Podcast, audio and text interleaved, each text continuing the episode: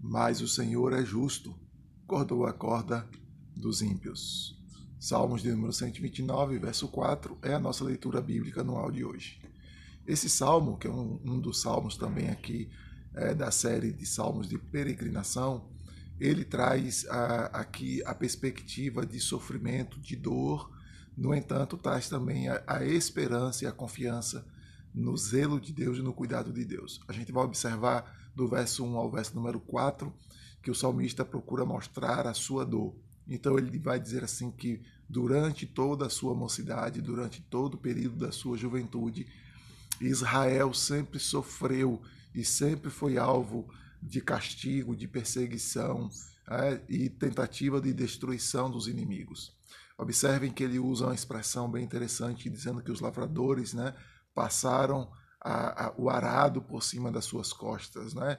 Aqui talvez seja uma expressão ah, ligada ao período em que eles foram escravos, não é? lá do Egito, na Babilônia, pela Síria, aonde a gente sempre sabe disso que os escravos sofriam castigos né, e eram usados chicotes. Então, provavelmente, essa ideia dos sulcos seria ali o chicote batendo nas costas né, e provocando aquelas feridas ali, aquela abertura nas costas, como um arado faz na terra.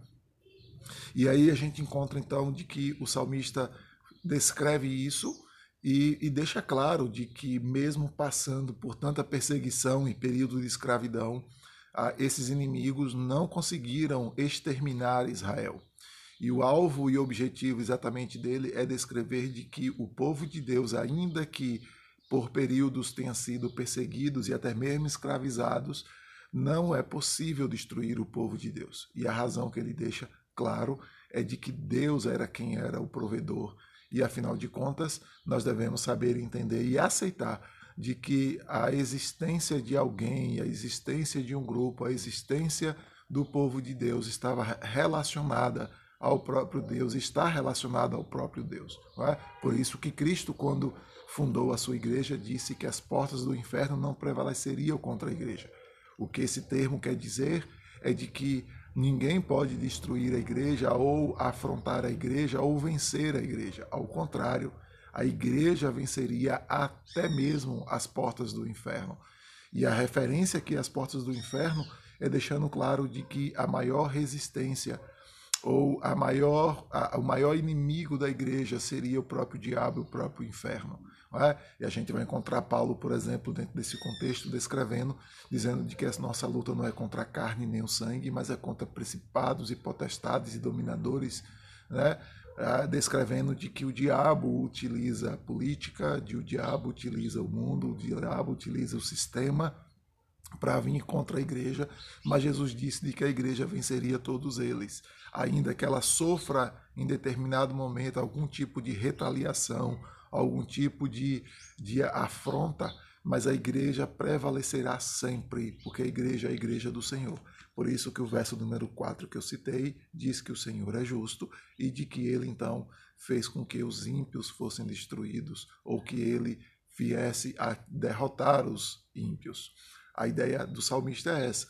E na sequência, do verso 5 ao verso 8, o salmista então descreve e diz o seguinte, de que esses inimigos, eles não iriam prosperar, eles poderiam até ter poder, eles poderiam até temporariamente parecerem os bons, mas eles não iriam prosperar. E ele usa uma comparação bem interessante, diz assim: eles são como a, o ramo, né, como a erva sobre o telhado.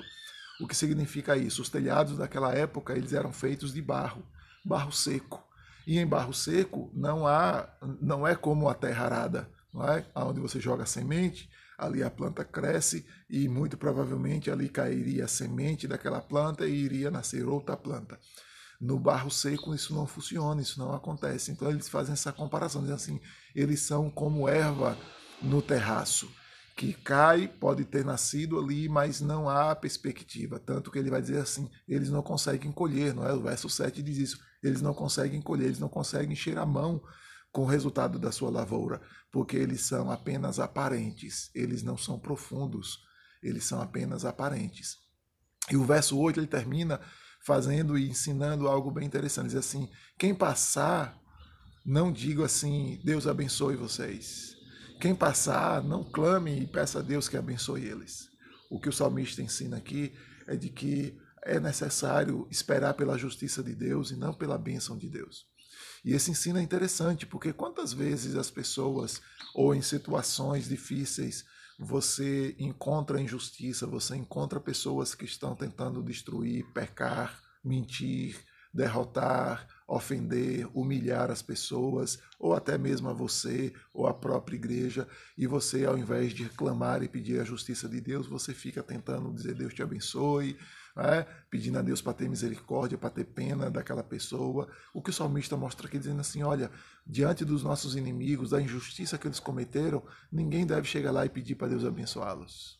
O que fica implícito aqui é: deixa eles entregue à justiça de Deus. Não clame, não peça que eles tenham uma vida boa, mas clame por justiça. Né? São as imprecações que a gente aparece no Salmos, que é quando o autor pede a Deus que exerça justiça, que promova a destruição, que promova o castigo, que promova e traga a pena sobre os inimigos que injustamente se levantam contra eles, que injustamente os persegue, ou que são extremamente maus e violentos sem necessidade alguma ou sem nenhum tipo de justificativa. Então, clamar ao Senhor por justiça é também é, é silenciar e pedir a Deus que abençoe e que não abençoe aqueles que são inimigos de fato. E segue que te ensina no caminho e até a nossa próxima leitura, querendo Deus.